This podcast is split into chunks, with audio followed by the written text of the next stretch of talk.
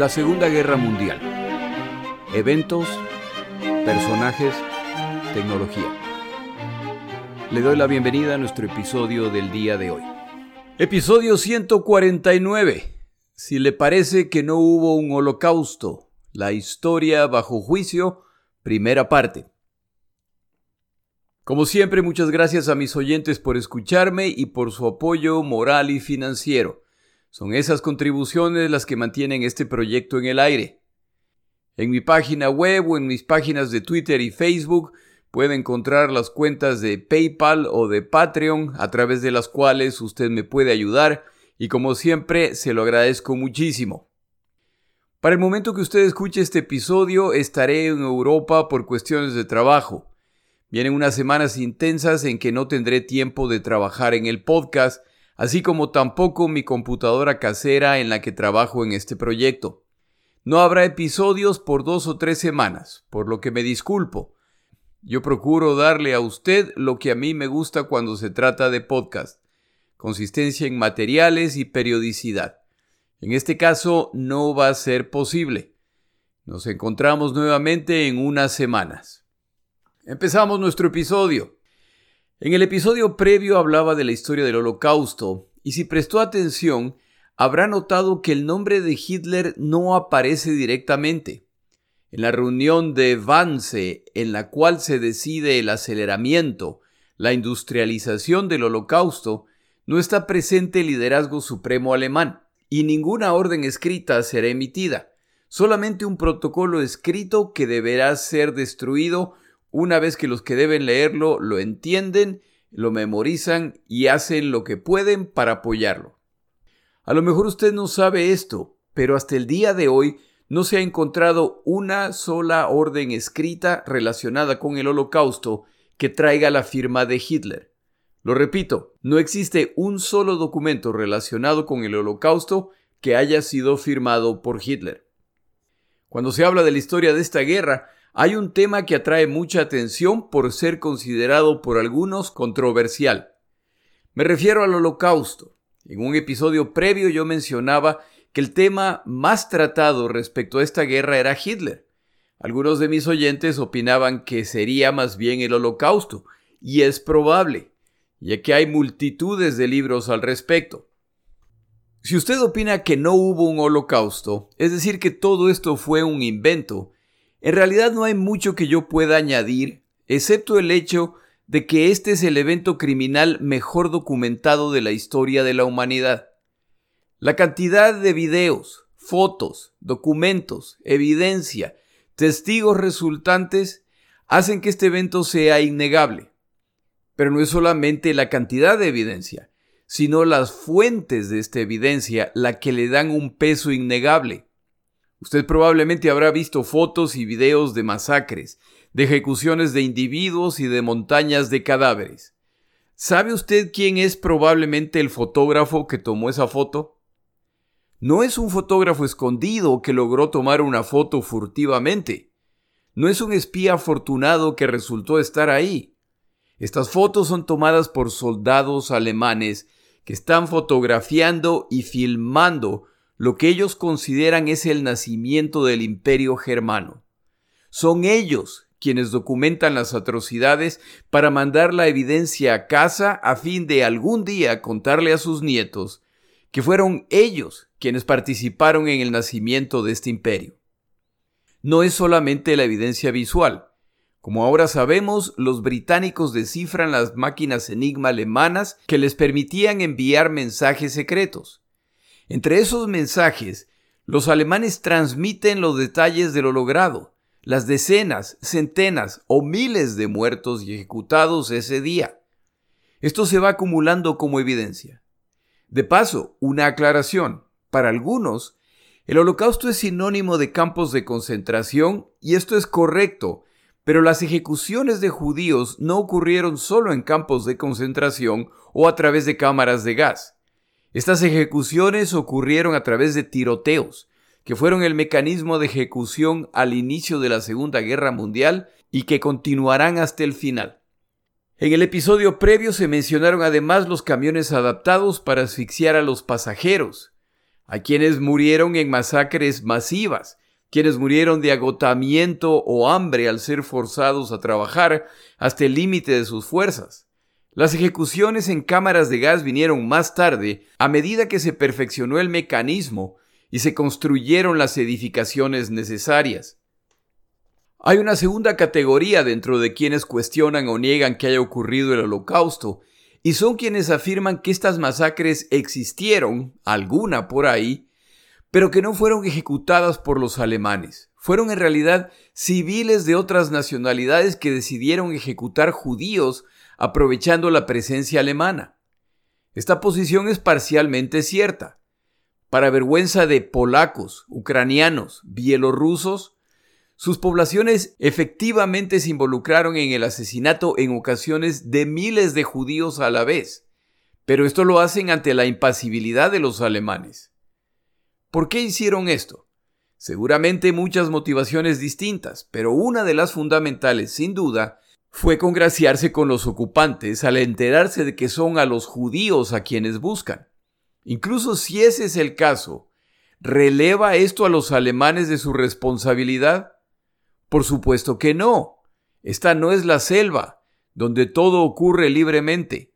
Son los alemanes quienes incentivan y que se hacen de la vista gorda ante estos eventos. No es el caso que se podía matar gente libremente.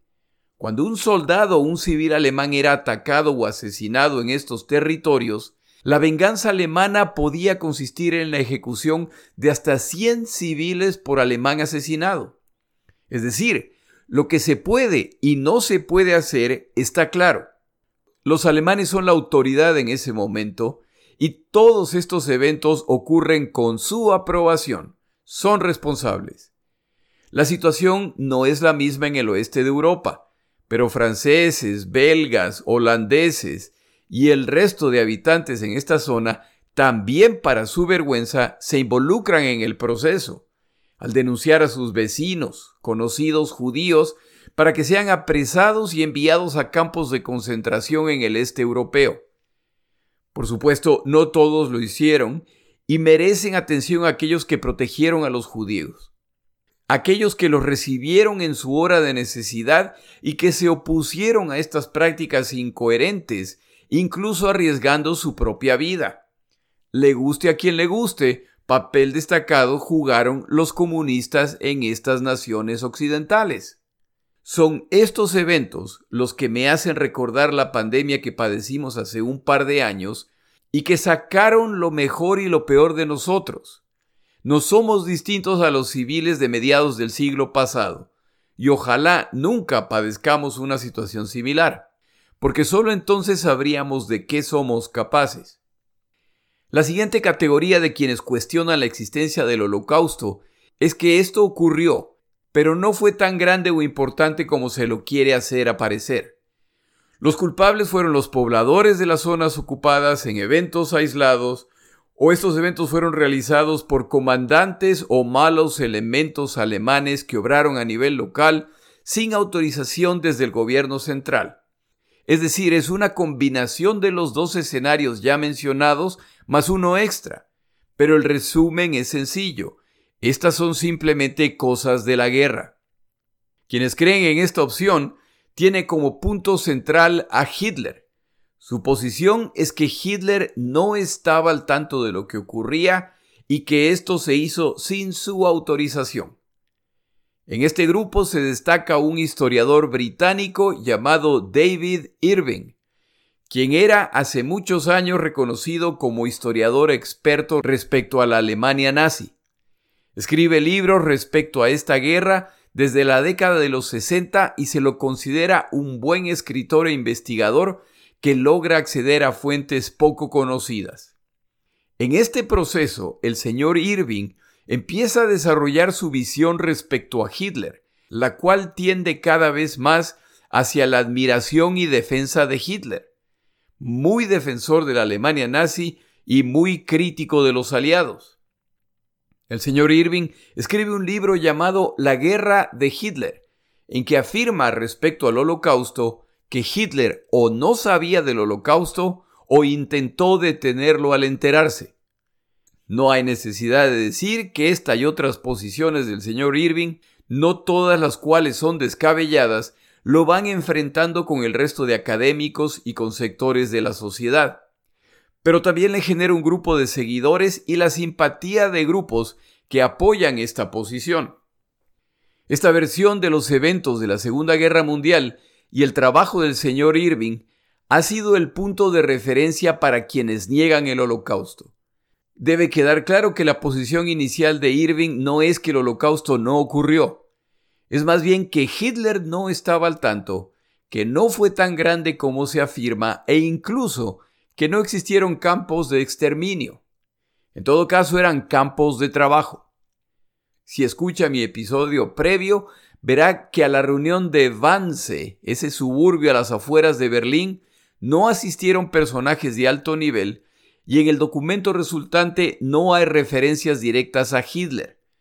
Combine esto con lo que ya dije, no hay un solo documento relacionado con el holocausto que cuente con la firma de Hitler y la posición de Irving no es del todo descabellada. Pero la realidad es un poco más complicada. A Hitler le interesaban principalmente dos temas, ya que él consideraba que estos serían los que constituirían su legado. La guerra y las encuestas de opinión de la población alemana. No se han encontrado muchos documentos con la firma de Hitler, que era conocido por desordenado y poco interesado en la mayor parte de los temas.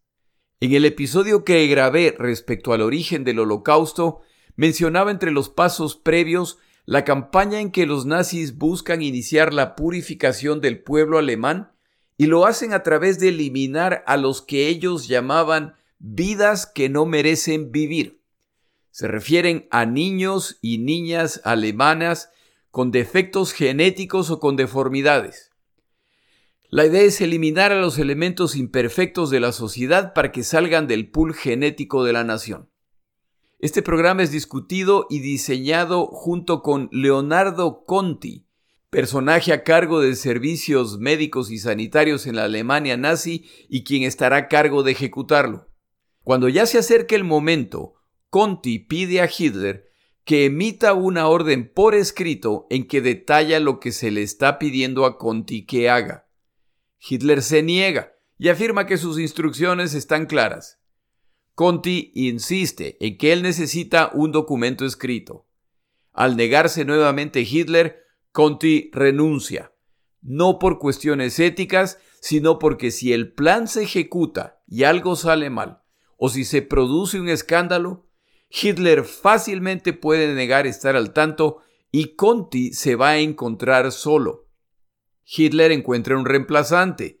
El programa igual se ejecuta y cuando la sociedad alemana efectivamente se entera de lo que estaba ocurriendo dentro de Alemania y se produce por supuesto un escándalo, Hitler sale ileso, al no existir documentación que lo conecte con esa orden. De paso, al final Leonardo Conti sí participó en este programa, pero no como director. Pero hay un obispo alemán católico, Clemens von Galen, quien denuncia públicamente lo que está ocurriendo y en 1941 denuncia frontalmente los abusos alemanes. A pesar de ser muy nacionalista, este obispo emite sermones condenando lo que está ocurriendo, y estos sermones son copiados y distribuidos ilegalmente. El régimen alemán se entera y Hitler exige que von Galen sea removido como obispo. Pero este señor tiene tal presencia pública que los propios colaboradores de Hitler le advierten que eso sería un error. El obispo von Galen, por lo pronto, se ha librado de que le pongan las manos encima. Al inicio de la Segunda Guerra Mundial, las tropas de las SS empiezan inmediatamente a justiciar judíos y civiles que resisten. Comandantes alemanes en algunos casos capturan a miembros de estos escuadrones de la muerte y los envían a Alemania para ser juzgados. Estos señores al rato están de regreso con la advertencia a los comandantes militares de que este grupo no es su problema. Eso quiere decir que esta situación se definió al nivel más alto del alto mando militar alemán y del liderazgo de las SS, lo que quiere decir que quien dirimió la situación tuvo que ser de un nivel más alto, y la única posibilidad es que fue Hitler. En el episodio previo yo mencionaba la transmisión de Churchill a través de la BBC el 24 de agosto de 1941. Churchill anunciaba que los judíos en distritos enteros estaban siendo exterminados. Añade además que estamos en presencia de un crimen sin nombre. Esta es una transmisión internacional para que se entere el planeta. ¿Qué evitaba que Hitler al escuchar esto fuera a la oficina de Himmler, cabeza de las SS, y le dijera, oye Jimmy, no sé si escuchaste la BBC, te fusilo condenado. Solo es un chascarrillo nazi, ya me conoces. Ya en serio, Himmler. No sé si te dieron la transcripción del mensaje de Churchill de ayer. Ya sabes cómo es. Ahora está hablando de crímenes sin nombre y de aniquilación masiva de gente. ¿No sabes a qué se refiere? ¿No será que a alguien se le ha ido la mano por ahí? Esto hay que investigarlo. En 1943, el obispo von Galen, aquel que denunció el programa de eutanasia de Hitler, vuelve a aparecer. En septiembre de 1943, von Galen y sus compañeros obispos en Alemania redactaron otra condena de la persecución racial nazi y ordena que se lea desde todos los púlpitos de la diócesis de Münster y de toda Alemania. Este documento denuncia la matanza de los inocentes e indefensos, los discapacitados y los enfermos mentales, los enfermos incurables, los rehenes inocentes y los prisioneros de guerra desarmados, las personas de raza o ascendencia extranjera. Esta no es una declaración privada, es una denuncia de los obispos alemanes. Es decir, que a través de los años públicamente se ha denunciado los abusos y los asesinatos alemanes. Es absurdo pretender que Adolfo Hitler no estaba al tanto de lo que ocurre. La evidencia muestra que había un esfuerzo concertado para defender su imagen y separarlo de prácticas que impactan la imagen de su régimen. Este señor de ninguna forma era inocente, así como el pueblo alemán no era inocente. Las barbaridades que están cometiendo en el este de Europa eran conocidas. En este punto tomamos una pausa en el episodio.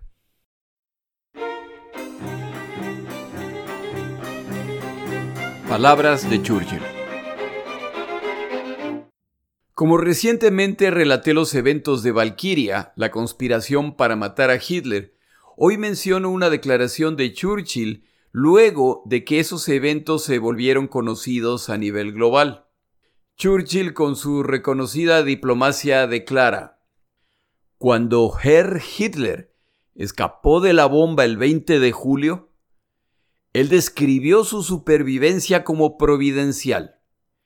Creo que desde el punto de vista estrictamente militar, todos estamos de acuerdo, ya que hubiera sido muy desafortunado para los aliados que se nos privara en las fases finales de esta guerra de ese ejemplo de genio militar que es el cabo Sicklengruber, quien tan notablemente ha contribuido a nuestra victoria. Sicklengruber este es uno de los apodos que le daba Churchill a Hitler.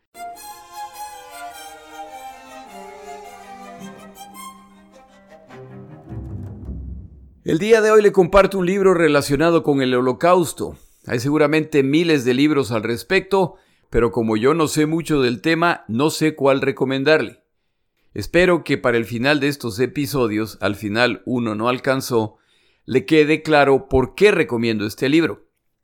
Deborah Lipstadt es una profesora universitaria estadounidense, autora de libros relacionados con el holocausto. En 1995, la señora Lipstadt es profesora de la Universidad Emory, donde enseña una clase llamada La historia del holocausto. Un día, como cualquier otro, se le comunica que tiene una carta de la editorial que publicó su libro Negando el Holocausto, el asalto a la memoria y a la historia. La carta que ha recibido le comunica que David Irving, historiador británico mencionado previamente en este episodio, ha enviado una carta a la editorial amenazándolos de que los va a demandar por difamación ya que Limstad ha incluido su nombre en el libro como uno de aquellos que niegan el holocausto. De acuerdo a la señora Lipstad, ella le dedicó aproximadamente 200 palabras en total a Irving, pero estas referencias incluyen frases en que se refiere a él como un partisano de Hitler que distorsiona la evidencia, manipula documentos y presenta datos engañosos. Insinúa además que Irving parece haberse autoasignado la tarea de preservar el legado de Hitler. Estas acusaciones son contra un historiador que en aquellos años era muy respetado. Lipstadt admite que sus palabras fueron muy fuertes, pero dado que Irving hablaba abiertamente de sus conclusiones, ella encuentra sus palabras apropiadas. David Irving niega que judíos hayan sido incinerados en hornos. Afirma que no había política oficial alemana respecto al holocausto e incluso que Hitler era, esta es una cita literal del libro al que hago referencia, el mejor amigo que los judíos tenían en Alemania, y que Hitler hizo todo lo que pudo para evitar las terribles cosas que les pasaron a los judíos. Irving es además de la opinión que las acciones aliadas fueron iguales o peores que las de los nazis y que el peor de todos era el guerrerista Winston Churchill. Entre las afirmaciones de Irving se encuentran las incluidas en su libro La guerra de Hitler, el cual es revisado en 1991. En esta revisión, Irving, refiriéndose a los judíos, habla de su tragedia y del maltrato sufrido a manos de los nazis.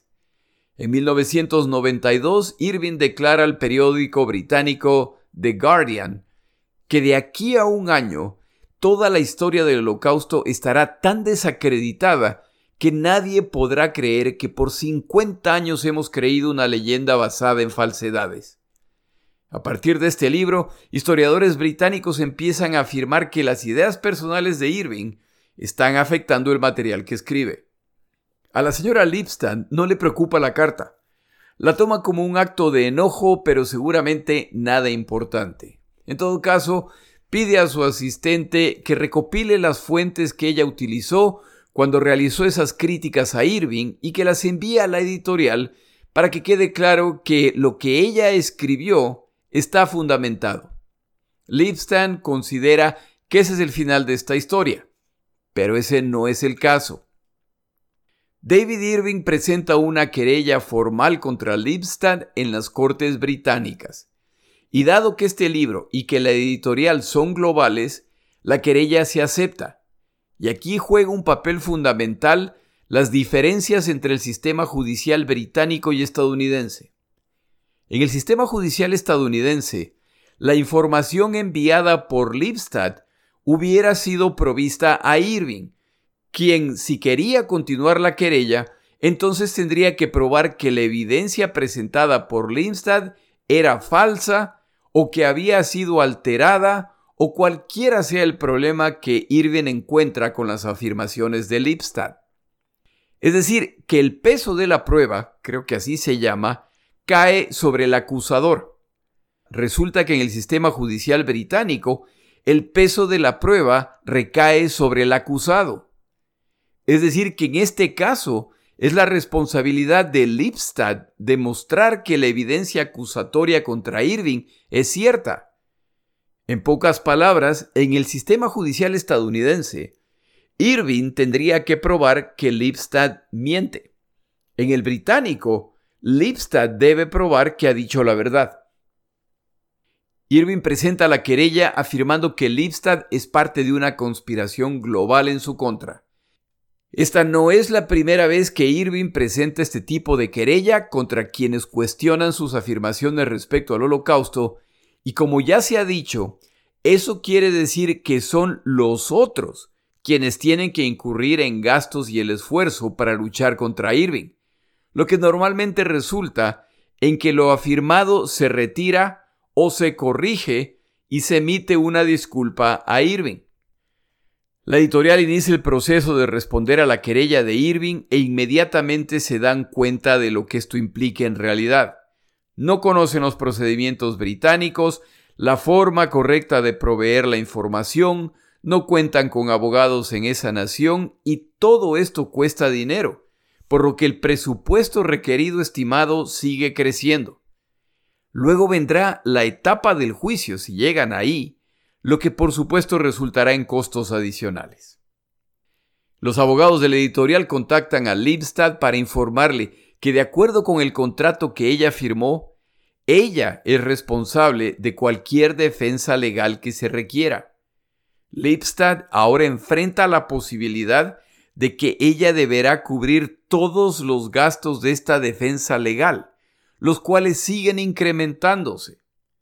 Ella con ironía recuerda que cuando escribió el libro respecto al holocausto, que es la causa de la protesta de Irving, todos los ingresos resultados de la venta del libro fueron donados a un centro judío. Tampoco es el caso que la editorial planea abandonar a Lipstadt.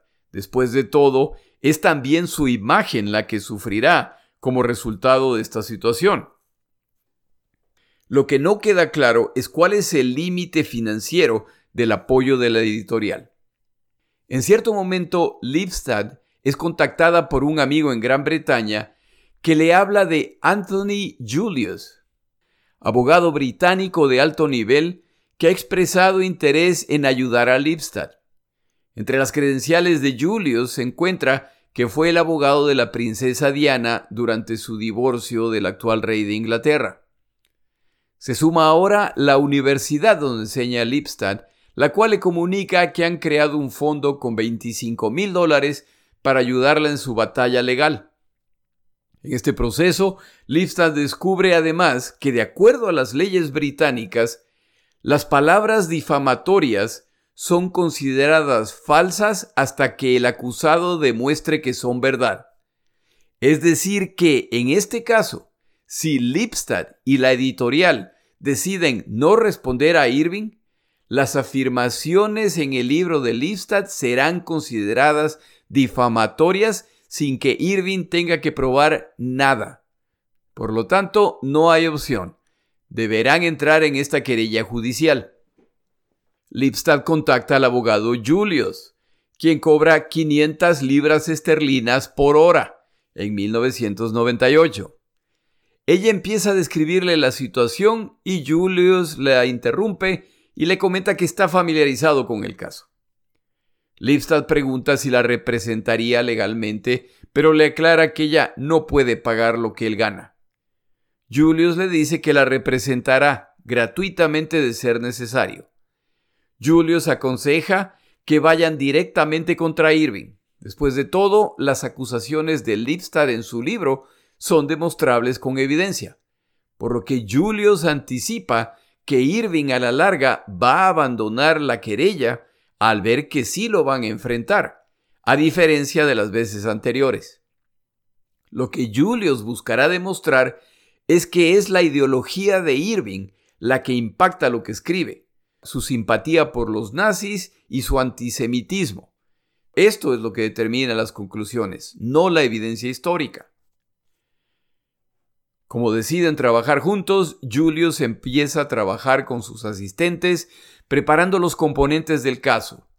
Cada uno se especializará en una parte y Lipstadt tiene la responsabilidad de proveer la documentación, revisar lo escrito y aclarar dudas, proceso que toma meses, sobre todo considerando que se está realizando entre dos países separados por un océano a finales del siglo pasado en que las comunicaciones electrónicas no estaban al nivel en las que se encuentran el día de hoy. Lipstadt debe además empezar a trabajar en su declaración ante la Corte, ya que va a ser llamada como testigo seguramente por las dos partes. Respecto a Irving, como él es un personaje público, al que además le encanta ir a entrevistas y conferencias organizadas por periódicos y revistas de distintos tipos, Declaraciones suyas abundan. Para colmo, el señor Irving ha compartido abiertamente su correspondencia con conocidos negacionistas del holocausto, antisemitas y neonazis. El equipo legal de Julius buscará una selección de estas comunicaciones. Aquí un punto importante respecto a este tipo de juicios. Como queda claro, este es un proceso muy costoso. Y para cuando termine, si se determina que uno de los dos bandos acusado o acusador ha mentido deliberadamente, entonces las facturas por servicios legales pasan a ser responsabilidad del culpable. En otras palabras, lo que aquí está en riesgo sigue incrementándose. Se organiza una reunión previa al juicio con la presencia de las partes en septiembre de 1998. Lipstadt pregunta si deberá asistir. Julius responde que no. Eso le dará una imagen de importancia a Irving. Es preferible que traten este procedimiento como rutina sin mayor importancia. El objetivo de esta conferencia inicial es que las partes presenten lo que planean utilizar durante el juicio. Al presentar el equipo de Lipstadt los detalles de su defensa, Irving reacciona indignado. Esta es una cacería de brujas para desacreditarlo. El tema no son sus conversaciones o declaraciones, son las afirmaciones de Lipstadt en su libro. Julius responde que la acusada es Lipstadt y que ella debe decidir cómo defenderse, y su posición es que Irving distorsiona la historia con fines ideológicos y esto lo demuestran sus comentarios. Irving, indignado, declara que esta es una conspiración global contra él a cargo de los enemigos de la verdad que buscan destruirlo. El juez a cargo de este paso autoriza que se ingresen los documentos solicitados por el equipo de Lipstadt. Incluso Julius se sorprende de que todo esto haya sido aceptado. Se produce además un cambio fundamental. Este caso podría haber sido llevado ante un jurado, es decir, un grupo seleccionado de ciudadanos que evalúen lo presentado. Las dos partes, sin embargo, deciden que este caso es tan complejo que sería preferible que se realice ante un juez, no un jurado. Esto elimina la necesidad de argumentaciones emocionales y la necesidad de acuerdos unánimes. La evidencia se presentará frente a un profesional que se basará solo en lo que la evidencia indica. Otro punto importante es que David Irving se representa a sí mismo. No considera que va a necesitar un abogado. La prensa de Londres ya está al tanto del juicio y los comentarios al respecto siguen apareciendo en publicaciones de todo tipo. El interés crece y se llega a un punto en que Lipstadt tiene que preguntar a su abogado Julius ¿Qué temas sí puede discutir con la prensa? Julius responde que ninguno. Irving está tras la publicidad. Mientras menos publicitado sea el caso, mayores las posibilidades de que Irving simplemente abandonará el caso y que no habrá siquiera un juicio. Se sigue acercando la fecha del juicio y Lipstadt tiene que aprender otra diferencia entre los sistemas judiciales. Julius, quien ha preparado todo el caso, no está autorizado a presentarlo ante el juez. Ese es el trabajo de otro tipo de profesional. Esto irrita a Lipstadt, pero ¿qué se le va a hacer? El abogado Richard Rampton será el abogado a cargo de litigar el caso frente al juez. Sigue pasando el tiempo y la documentación acumulada ya pasa de 700 páginas. Ya estamos en 1999 y llevan más de 18 meses trabajando en la preparación del caso cuando se produce una sorpresa. David Irving envía una carta con una oferta para concluir esta querella judicial. Sus condiciones son sencillas. La editorial y Lipstadt tendrán que pagar 500 libras esterlinas. Escuchó bien, 500 libras, no cinco mil o quinientos mil. Deberán pagar 500 libras esterlinas a una institución caritativa a favor de los discapacitados. retirarán el libro del mercado y emitirán una disculpa pública por las afirmaciones que contiene respecto a Irving. La propuesta, por supuesto, es rechazada. El equipo de Lipstadt responde que lo único que aceptarán es la confesión de Irving de que inició esta demanda sin fundamento y que todo lo afirmado en el libro de Lipstadt es verdad. En otras palabras, habrá juicio. Para noviembre de 1999 se organiza la sesión previa al juicio.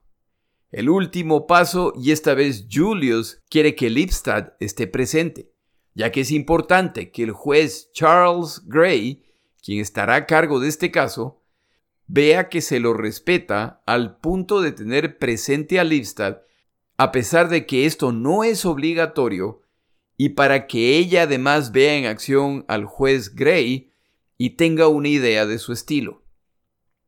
Al llegar a la sesión, Lipstadt e Irving se encuentran por primera vez y lo hacen dentro de una sala de corte que parece sacada de una película de siglos previos. Irving presenta ante el juez el listado de lo que planea presentar, así como sus objeciones a los materiales que Lipstadt planea presentar. La autora Lipstadt ahora tiene la oportunidad de ver a Rampton, el abogado que lo representará frente al juez en acción.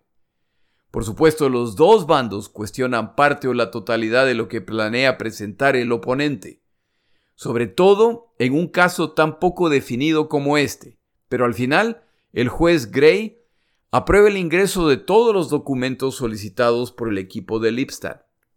Luego de revisar la evidencia provista por las partes, el juez Gray determina que habrá juicio y Julius recomienda a Lipstadt que se prepare para vivir por meses en un hotel en Londres, probablemente cuatro o cinco. Este no será un caso sencillo. El dueño de un hotel cerca de la corte se entera de los detalles y ofrece a Lipstadt que se hospede ahí durante la duración del juicio. Lipstadt regresa a Atlanta y tras prepararse para su larga estadía en Inglaterra, regresa a Londres un domingo. Al llegar compra un periódico y lo primero que ve es un extenso artículo respecto al juicio que está por iniciarse, incluyendo las declaraciones de David Irving que predice una victoria decisiva. Preocupada, llama a Julius para preguntar si no será el caso que tiene bajo la manga una carta que no ha mostrado y que repentinamente aparecerá durante el juicio. Julius le pide que en el mismo periódico que ha comprado vaya a la primera página. El artículo central respecto a un político británico que acaba de salir de la cárcel tras cumplir su condena por perjurio. En este caso, el político había acusado a un periódico por difamación y en el juicio se ha determinado que la acusación estaba sustanciada. El mensaje es sencillo. Irving para este momento ya sabe que se juega mucho más que su prestigio como historiador. El 11 de enero del 2000 se inicia el juicio. El equipo de Lipstadt se prepara en una de las cámaras de la Royal Courts of Justice hasta que sean llamados por el juez. Cuando llega el momento y se ponen en camino, descubren que los pasillos están llenos de fotógrafos y reporteros que buscan la mejor posición, alguna declaración. Llegan a la sala donde los recibe el juez Gray. Al rato ingresa David Irving, cargando una gran cantidad de libros. Viene solo. Silencio en la sala, todos de pie. Ingresa el juez Charles Gray. Todos hacen una pequeña venia. Él responde con una similar. Gray viste el tradicional atuendo de los jueces británicos, peluca incluida. A Lipstadt le queda claro que esta no es la primera vez que David Irving ha hecho esto. Se lo ve cómodo y familiarizado con el proceso. Una vez que se cubren temas generales respecto al juicio, se inician las declaraciones.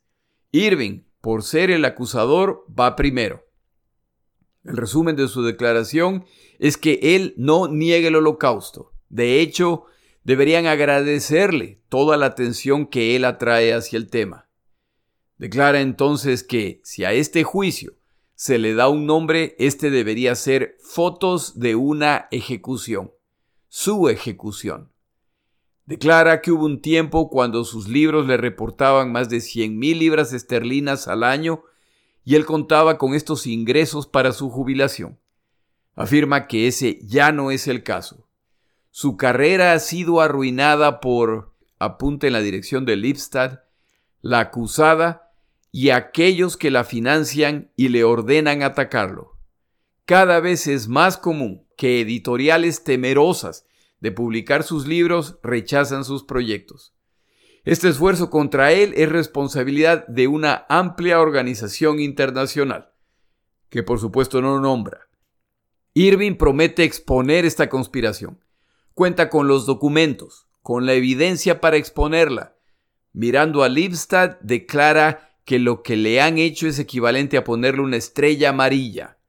Es una referencia a la práctica contra los judíos, al acusarlo de ser negacionista. Como resultado de esto, ahora es tratado como un abusador de mujeres o un pedófilo. Indignado, declara que es absurdo llamarlo un antisemita cuando entre sus abogados, publicistas y gente con la que trabaja hay judíos. Irving promete además que va a probar que las cámaras de gas que se muestran a los turistas en Auschwitz son falsas y fueron construidas por los polacos luego de la guerra, y hará esto utilizando los mismos expertos que la defensa planea presentar. Sabe que a lo mejor tendrá que forzar esas confesiones, pero predice que al final Lipstadt y su equipo serán incapaces de demostrar las acusaciones en su contra. Le toma más de dos horas a Irving presentar los méritos de su caso y lo que planea lograr.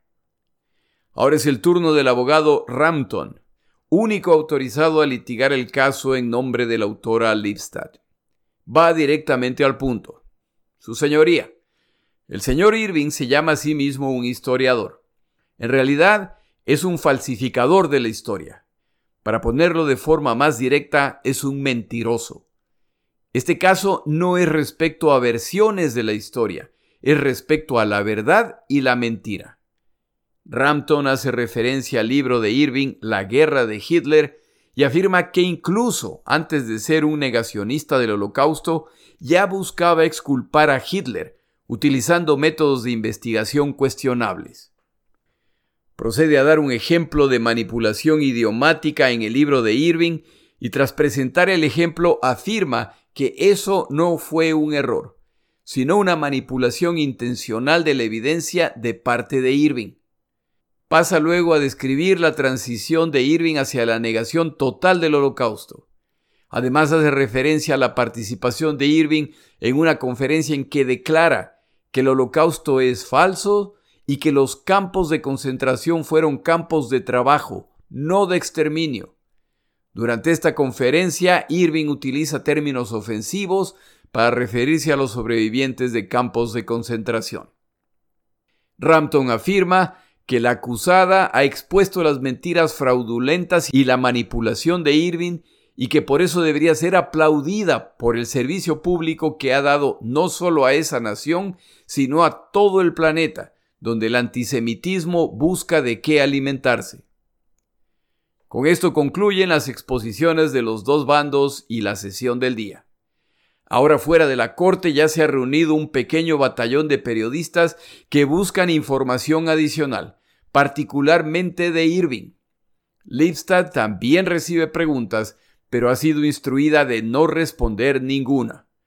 Julius y Rampton ya le han advertido del fastidio que sienten los jueces británicos con litigantes que no hablan en la corte, pero sí hablan con la prensa.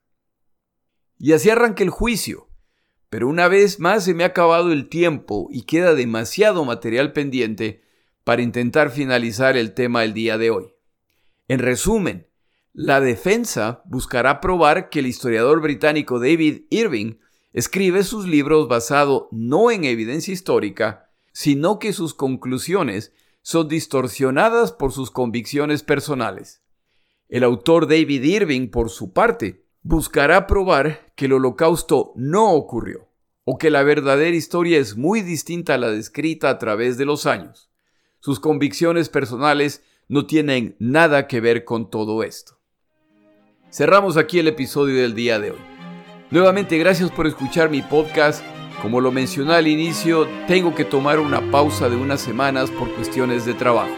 Al volver, completamos el relato de este juicio. Mi nombre es Jorge Rodríguez. Gracias por acompañarme. Para información adicional respecto a este episodio, las notas de este podcast, que incluyen la narración de este episodio, así como acceso a resúmenes, videos, documentales y materiales adicionales gratuitos disponibles en el Internet, por favor vaya a Amazon y busque el libro La Segunda Guerra Mundial, Eventos, Personajes, Tecnología. Al comprar estas notas me ayuda y me apoya financieramente. Puede encontrar información adicional en mi página web, lasegundagm.com. Muchas gracias.